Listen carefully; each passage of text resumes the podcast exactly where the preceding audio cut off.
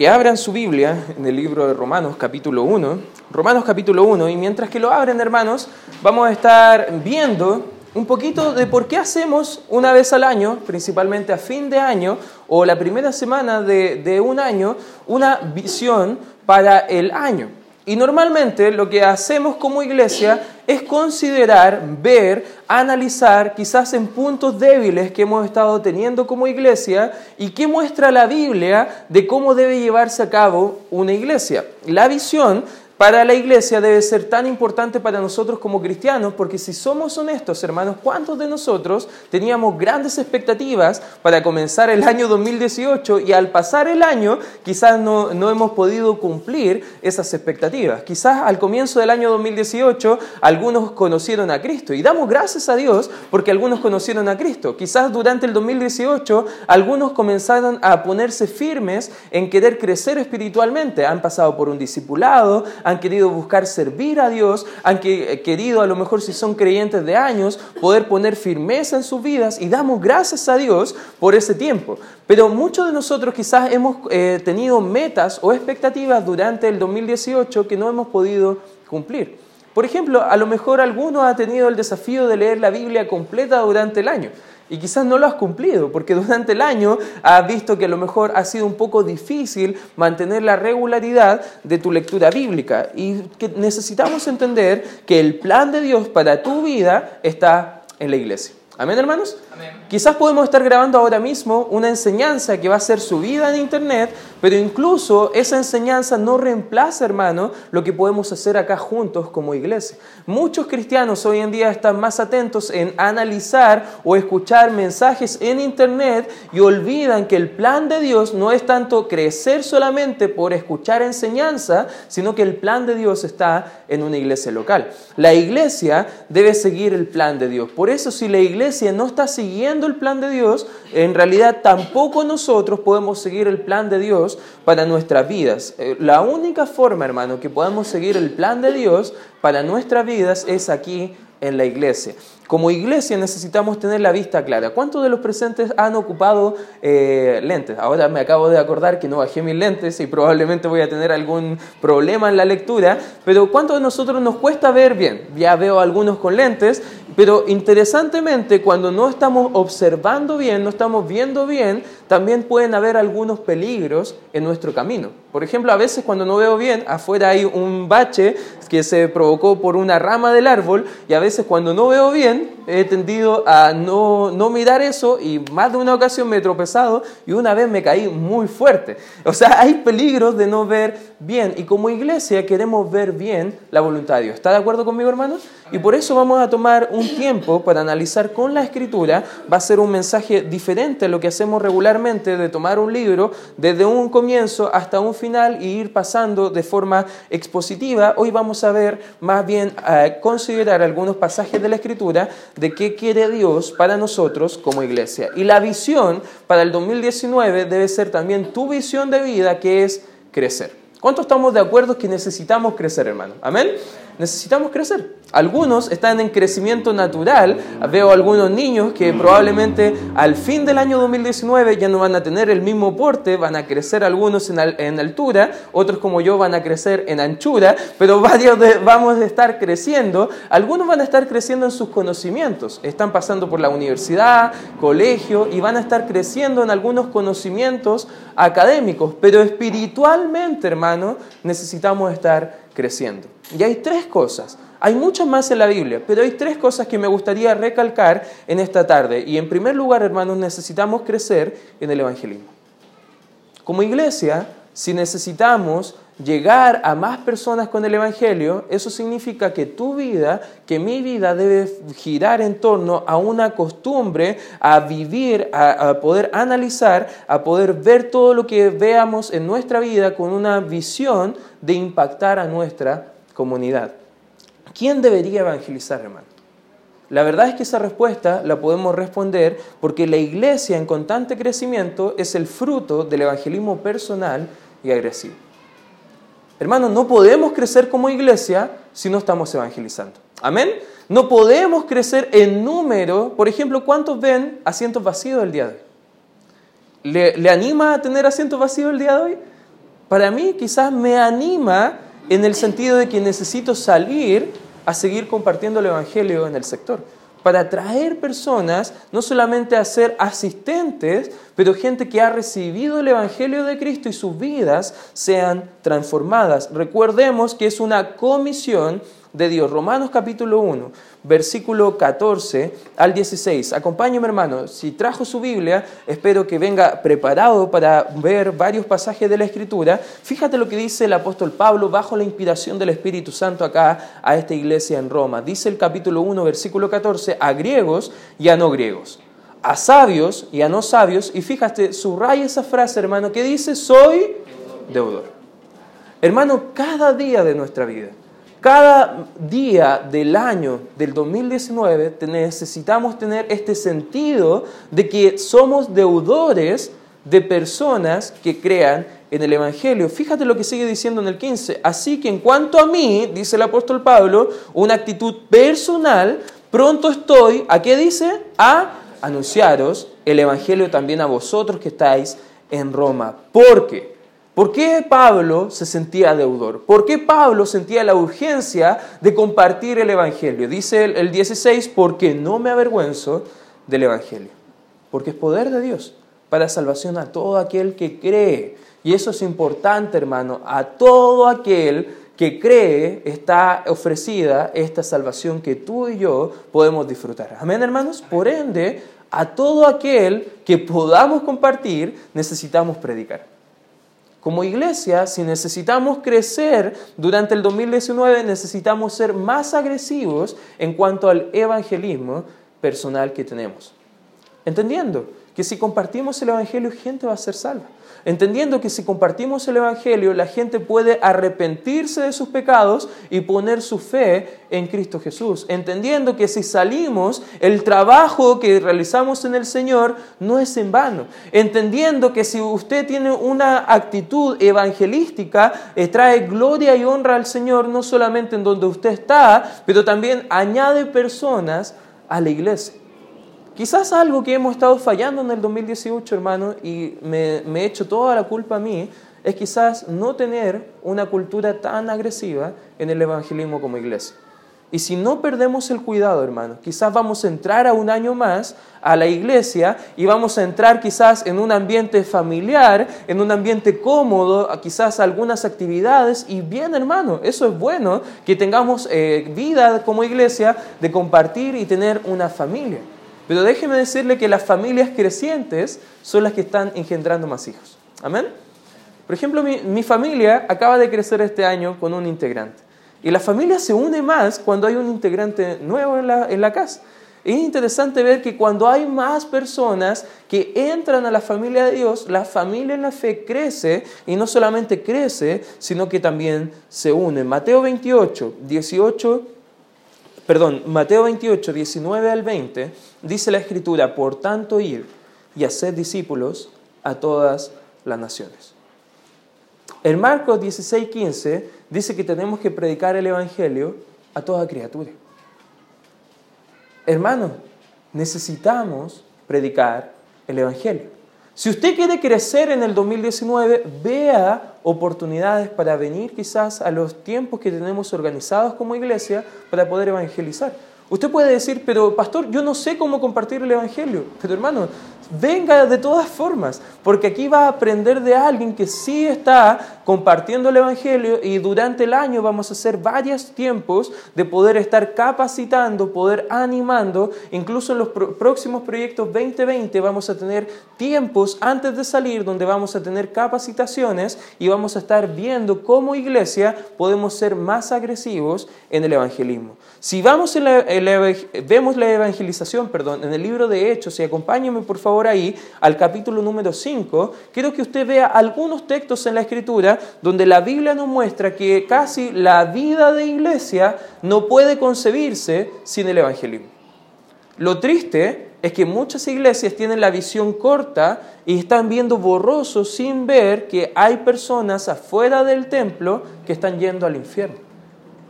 Fíjate lo que hacía la iglesia en un comienzo, en el libro de Hechos, capítulo 5 de Hechos, versículo 42. Dice la escritura, y todos los días en el templo y por las casas no cesaban, ¿de qué dice la escritura? De enseñar y predicar a Jesucristo.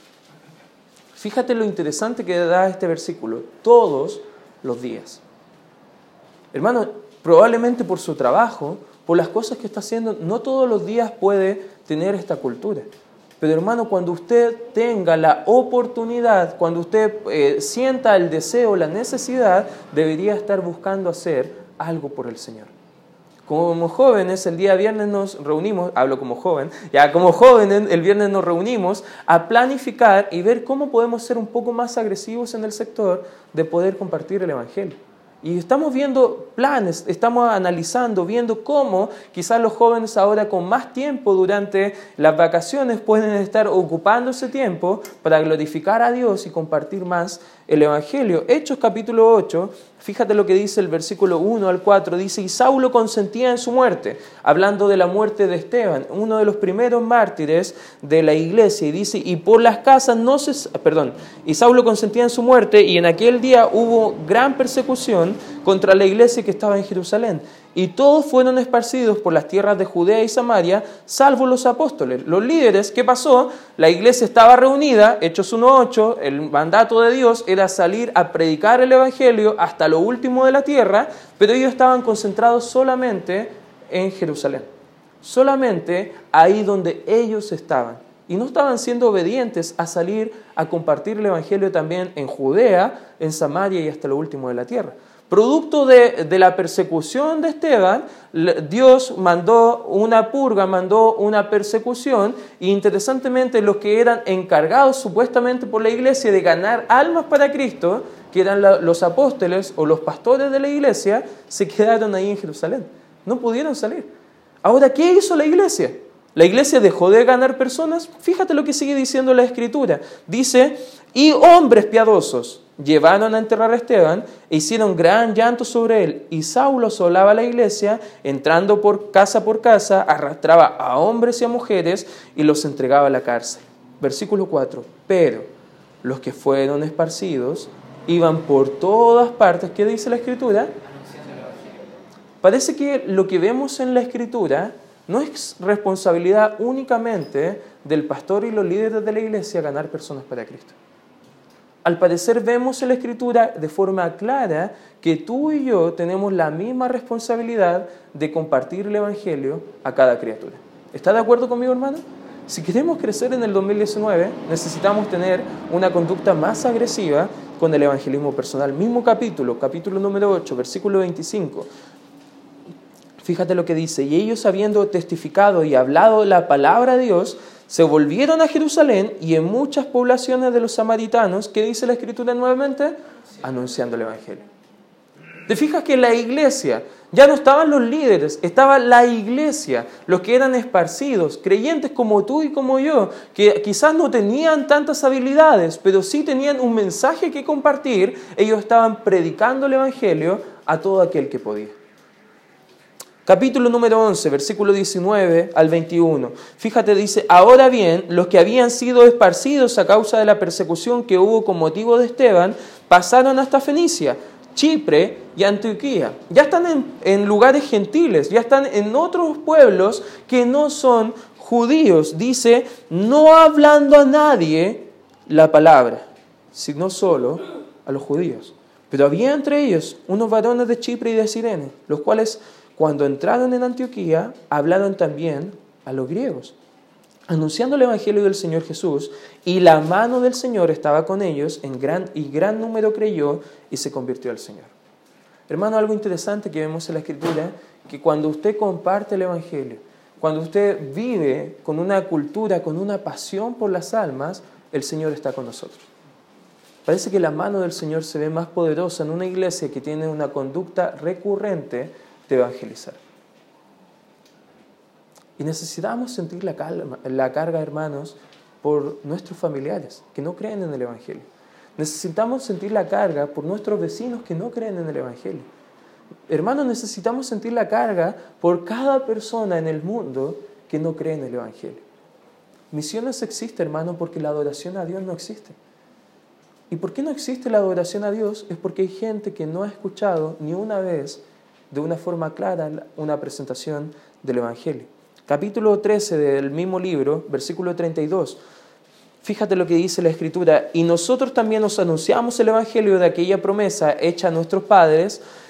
Fíjate, dice, anunciamos el Evangelio. Capítulo 14, versículo 7, dice, y allí predicaban el Evangelio. Capítulo 14, versículo 21, dice, y después de anunciar el Evangelio a aquella ciudad y de hacer muchos discípulos, volvieron a Listra, a Iconio y a Antioquía. Capítulo 15, versículo 35 dice, y Pablo y Bernabé continuaron en Antioquía enseñando la palabra del Señor, y fíjate nuevamente, y anunciando el Evangelio con otros muchos.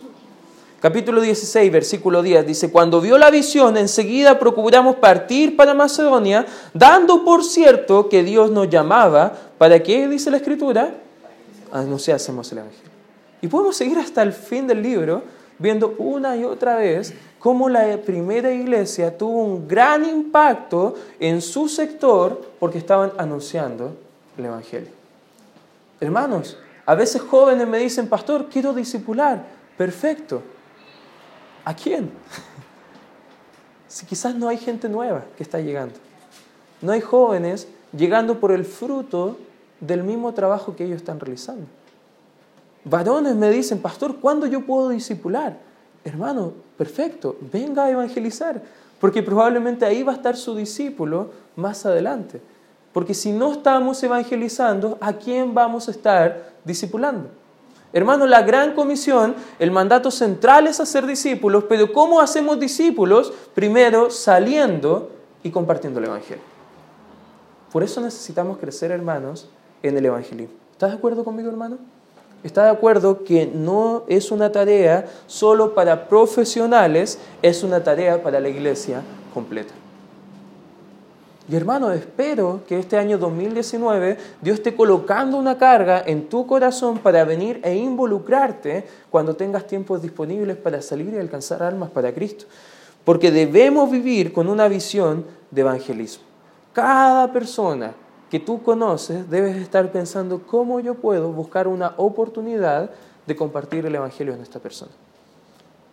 ¿Por qué deberíamos evangelizar, hermano? Por tener un deseo de ser obediente a Dios. ¿Sabes que el evangelismo es un mandato que requiere obediencia? Y el no hacerlo es estar viviendo en desobediencia. Hermano, ¿por qué necesitamos evangelizar? Porque queremos ser obedientes a Dios. Amén, hermanos. Queremos ser obedientes al Salvador por tener un amor por Dios y a los perdidos que no conocen a Dios. Señor, eh, hermanos, ¿cómo a veces decimos al Señor, Señor, te amamos? El Señor dice, bueno, si me amas, guarda mis mandamientos, obedece mi palabra. ¿Cómo obedecemos su palabra? A veces nosotros como creyentes somos selectivos en qué obedecer y quién no obedecer. Hermanos, como creyentes debemos obedecer todo lo que Dios nos manda. Amén. Y parte de lo que Dios nos manda es evangelizar al mundo perdido. Mateo 9, 36 dice, y al ver las multitudes, el Señor Jesucristo tuvo compasión de ellas porque estaban desamparadas y dispersas como ovejas que no tienen pastor. Juan 3, 16 Dice, porque de tal manera amó Dios al mundo, que ha dado su Hijo unigénito, para que todo aquel que en él cree no se pierda, mas tenga vida eterna. Romanos 10.1 dice, hermanos, ciertamente el anhelo de mi corazón y mi oración a Dios por Israel es para salvación. Hermano, al entender lo que Dios ha hecho por nosotros, es imposible, hermano, que no sentamos una carga por las almas que no le conocen a Él. Debemos sentir un anhelo, hermano. Debemos sentir un peso, debemos sentirnos deudores, debemos sentir una carga tan fuerte durante todo el 2019 y todo el resto de nuestras vidas, hermanos, para poder crecer en cómo ser más evangelistas como iglesia. En este mismo momento, en diferentes partes del mundo hay gente yendo al infierno. Porque llegan al fin de su vida y nunca nadie le ha compartido de forma clara el mensaje del Evangelio. Quizás tú conoces gente en tu familia que ha llegado al fin de su vida y nadie le compartió el Evangelio y tú puedes estar seguro que su destino eterno no es el cielo. Hermanos, necesitamos crecer en el evangelismo. No podemos decir que somos una iglesia saludable si no estamos evangelizando y si no estamos haciendo todo lo posible, todo lo que está a nuestro alcance para ganar un alma más para Cristo. ¿Sabe qué? No sería tan raro, hermanos, que cada culto podamos estar celebrando quizás eh, salvaciones y bautismos cada dos, tres semanas, si como iglesia estamos haciendo todo lo posible para estar alcanzando más personas para Cristo. ¿En qué necesitamos crecer durante el 2019, hermanos? Punto número uno, en el evangelismo. Como punto número dos, hermanos, también necesitamos crecer en el discipulado. Quizás viene usted a la iglesia y quiere que su vida, su familia, su entorno sea transformado. Déjeme decirle que la única forma de ser transformados mediante la palabra de Dios es ser obedientes a esta misma. ¿Cómo podemos aprender a ser obedientes? Hermano, la Biblia nos muestra que el discipulado es la clave. La Biblia nos muestra que el evangelismo y el discipulado deben ser el estilo de vida continuo de una iglesia saludable. Y si queremos ser una iglesia saludable, hermano, a veces decimos, somos una iglesia saludable, hay sana doctrina. Bien, hermano. Pero no solamente se basa en sana doctrina, se basa en sanas prácticas que debe tener una iglesia. Una iglesia saludable evangeliza, pero no solamente deja niños por ahí tirados espiritualmente hablando, sino que los toma y los ayuda a crecer. El evangelismo y el discipulado es como engendrar hijos y criarlos. Alguien identificó el discipulado y va a aparecer como criar hijos. ¿Qué hacemos al criar hijos? Le ayudamos con mucho amor y con mucha gracia. Hermano, si su hijo falla, ¿está pronto para la vara? Mi hijo tiene dos meses y medio. Y a veces frustran las actitudes que él puede tener tan pequeñito. Pero con mucho amor y mucha gracia le amamos, cuidamos, aguantamos sus llantos hasta la noche, avanzada de la noche, aguantamos a lo mejor que vomite una y otra vez, aguantamos que se pase de caquitas una y otra vez. ¿Por qué? Porque no puede controlar su propio cuerpo. Bebés espirituales todavía no han aprendido a controlar sus propias vidas. Por eso en el discipulado, hermano, les ayudamos, pero con mucho amor. Pablo hablaba una y otra vez de que él como una nodriza, como una madre, cuidaba a sus discípulos. Les ayudamos también con mucho esmero, les ayudamos hasta que ellos estén firmes y ellos también puedan ayudar a otros. Hermano, el discipulado no es solamente dar una serie de lecciones.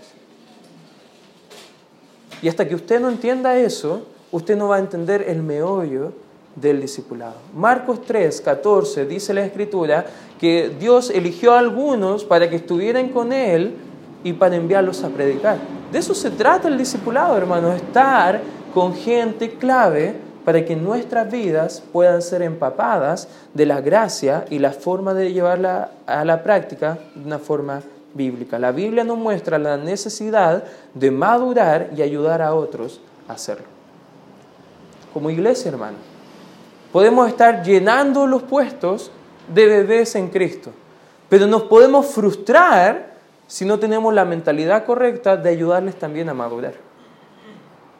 ¿Cuántas personas conoce usted y conozco yo que dicen ser cristianos, pero se comportan como si no lo fueran? ¿Sabe cuál es el problema? La falta de madurez. El escritor de Hebreos dijo, bueno, siendo ya maestros, ustedes tienen necesidad de que yo les hable como bebés. En vez de comerse un asado rico, tienen que tomar leche, porque no pueden entender. Hermano, a veces hay creyentes en la iglesia que necesitan discipulado, necesitan madurar. Hechos nos ayuda a ver que los discípulos comprometidos hacen que el evangelismo también progrese. Por ende, si queremos crecer en el evangelismo, también necesitamos poner fundamentos sólidos en el discipulado. Hechos 6, 7 dice, y crecía la palabra del Señor, y el número de los discípulos se multiplicaba grandemente en Jerusalén, también muchos de los sacerdotes obedecían a la fe. Cuando la palabra de fe abunda en una iglesia que quiere ser obediente por fe, ¿sabe que el evangelismo va a ser natural? Hechos 12, 24, pero la palabra del Señor crecía y se multiplicaba. Cuando nosotros crecemos en nuestra madurez espiritual, podemos multiplicarnos de mejor forma. Hechos capítulo 13, versículo 49, y la palabra del Señor se difundía por toda aquella provincia. Hechos 19, 20, y crecía y prevalecía poderosamente la palabra del Señor. Hermano, la Biblia nos muestra la necesidad de crecer. Primera Tesalonicenses capítulo 3, versículo 11 al versículo 13 dice, más el mismo Dios y Padre nuestro y nuestro Señor Jesucristo dirija nuestro camino a vosotros. Y el Señor os haga crecer y abundar en amor unos para con otros y para con todos, como también lo hacemos nosotros para con vosotros, para que sean afirmados vuestros corazones, irreprensibles en santidad delante de Dios nuestro Padre, en la venida de nuestro Señor Jesucristo con todos sus santos. ¿Te das cuenta que la necesidad de crecer no lo vemos solamente en los evangelios o en partes aisladas, sino que lo vemos a lo largo de la Biblia. En primera, eh, segunda de Pedro, perdón, capítulo 3, versículo 18 dice, antes bien, creced en la gracia y el conocimiento de nuestro Señor y Salvador Jesucristo, a Él sea la gloria ahora y hasta el día de la eternidad. Amén. Primera de Corintios 3, 6 dice, yo planté, Apolo regó, pero el crecimiento lo ha dado Dios. Hermano, ¿de quién depende el crecimiento en nuestras vidas? Del Señor. Pero necesitamos hacer todo lo que esté a nuestro alcance para ganar almas para Cristo y para ayudarles a madurar. No es transmitir conocimientos, es una vida sobre otra vida, hermano. De eso es la esencia del discipulado. Cuando evangelizamos y discipulamos, crecemos juntos como iglesia. Y es interesante ver que los líderes están creciendo, pero a veces la iglesia no está creciendo. ¿Sabe por qué? Porque no se comprometen a realizar este mandato que requiere obediencia, no solo para algunos profesionales, sino para toda la iglesia. ¿Qué sucede si no crecemos espiritualmente? No hay ninguna diferencia con el mundo, hermano. No hay nada diferente que ofrecer al mundo tampoco. Si su vida no es transformada por la palabra, ¿qué va a estar predicando? 1 Corintios 3.1 dice, de manera que yo, hermanos, no pude hablaros como a espirituales, sino como a carnales, como a niños en Cristo. Hermano, cuando el pastor se acerca a hablar con su vida, ¿cómo le ve? ¿Como niño o como alguien maduro? Es interesante ver nuestras propias vidas, porque hablamos de que necesitamos crecer en el discipulado. Pero quizás tú necesitas pasar por un discipulado y crecer primeramente antes de estar dando el discipulado a otra persona. La meta del discipulado es una vida transformada a la imagen de Cristo. Por eso no se trata de lecciones, hermano. Se trata de que ayudemos a nuestros hijos en la fe, les criemos, les enseñemos de cómo deben vivir su vida cristiana, cómo honrar al Señor. Que se hagan la pregunta día a día, ¿lo haría Cristo de esta forma? ¿Hablaría Cristo de esta forma? ¿Esto honra a Cristo, esta decisión que estoy tomando? ¿Sabes que cuando entendemos eso, podemos vivir nuestra vida cristiana de mejor forma? Ser cristiano no es ser perfecto, hermano. Pero sí, como cristianos necesitamos crecer en busca de la madurez y el deseo de vivir una vida que agrade al Señor. Eso es madurar, hermanos. Eso es madurar espiritualmente. Y como iglesia necesitamos crecer en el evangelismo pero también necesitamos crecer en el discipulado. Necesitamos, hermanos, como iglesia, ser una iglesia apasionada por, ambos y a la vez. Punto número tres, y con esto vamos a acabar. también necesitamos crecer en el servicio. Hermano, ¿quieres crecer durante el 2019? Involúcrate. ¿Quieres crecer a lo mejor en algún área de tu vida, de tu familia? Hermano, no hay nada más hermoso que servir a Dios como familia. Amén. No hay nada más hermoso, hermano. Qué lindo sería, hermanos, que familias completas dediquen su vida, su domingo, quizás su fin de semana, para poder traer almas para Cristo, disipular personas y quizás servir en algún ministerio de la iglesia. Hermanos, crecemos más si servimos más. ¿Está de acuerdo conmigo, hermano?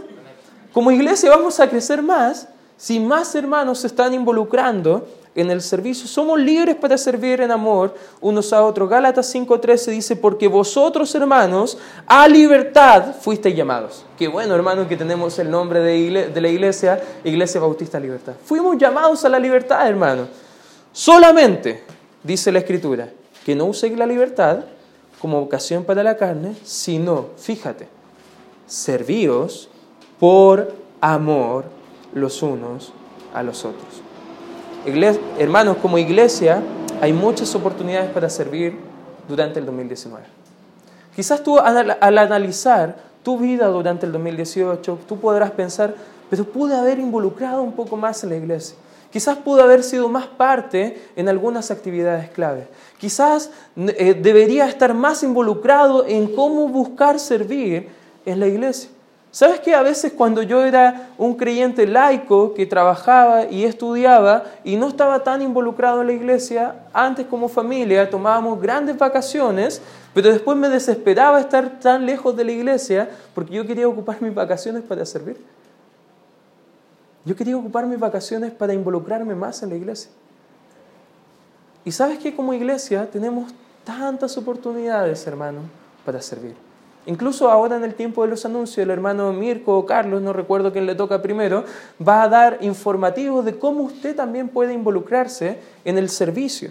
Pero déjeme decirle que todos debemos evangelizar. ¿Está de acuerdo?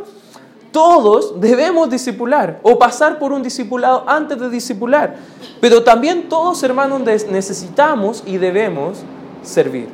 Por eso toma el compromiso, hermano, con Dios, no conmigo, no con la iglesia. Toma el compromiso con Dios en esta hora de que durante el 2019 sea el año que más crezcas espiritualmente hablando y también sirvas al Señor. Y ese es mi desafío que quiero mostrar como iglesia de que necesitamos, hermanos, crecer. ¿En qué área necesitamos crecer como iglesia? Ayúdeme. Punto número uno, necesitamos crecer en el evangelismo. Punto número dos, ¿en qué necesitamos crecer? En el discipulado. Y punto número tres, ¿en qué necesitamos crecer, hermanos? En servicio. Hermano, muchas oportunidades para que usted haga algo importante con su vida. Y quiero animarte, hermano, a que evalúes tu vida, a que evalúes tu familia. ¿Qué estás haciendo para crecer en el 2019. Hermano, leer la Biblia completa, qué bueno, hermano. Toma el desafío. Pero es más importante que tú crezcas en estas otras áreas. Si nos llenamos de conocimiento y no hacemos nada práctico, no tenemos propósito de ser como iglesia. Y como iglesia nos reunimos con una misión y es cumplir la gran comisión. Amén, hermanos. Si no crecemos, no cumplimos. Y si no cumplimos, no tenemos razón de ser como iglesia. Por eso, hermano, te quiero invitar te quiero animar a que tú crezcas con la iglesia juntos en la misión que Dios nos ha dado. Vamos a orar. Gracias Padre por este tiempo que podemos estudiar tu palabra como iglesia, Señor. Y te agradecemos, Señor, por todo lo que estás haciendo en nuestras vidas y en nuestras familias, Señor. Padre, te honramos y te ruego desde ya que tú estés obrando en el corazón de mis hermanos en Cristo, para que puedan involucrarse más. Y también yo, Señor, con mi familia, involucrarme más en el evangelismo personal involucrarnos más en el discipulado, involucrarnos más en el servicio de tu obra, Señor, y te daremos toda la honra y toda, toda la gloria de vida a tu nombre. Sigamos orando, hermano.